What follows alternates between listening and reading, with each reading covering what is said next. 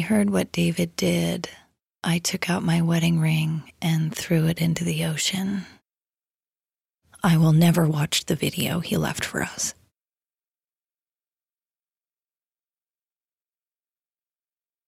I don't remarry.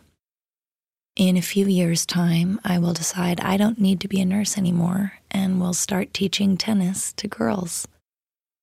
I will stay fit and always look 10 years younger than I am. Alba will leave home at 18 and do exactly what she wants to do. Mom is right. At 18, I will leave home and do exactly what I want to do. At 40, I will have a child of my own. I will write a hundred names on pieces of paper and then put them in a bag and let her pick hers out. Listen to the Game est un podcast produit par Podcut. Vous pouvez retrouver l'ensemble des podcasts du label sur podcut.studio. Et si vous avez l'âme et le porte-monnaie d'un mécène, un Patreon est aussi là pour les soutenir. Vous pouvez aussi retrouver le podcast sur Twitter, at LTTG Podcast, ou sur Facebook. Je rappelle qu'une présentation globale du concept est disponible en épisode 0. Merci de votre écoute et à très vite.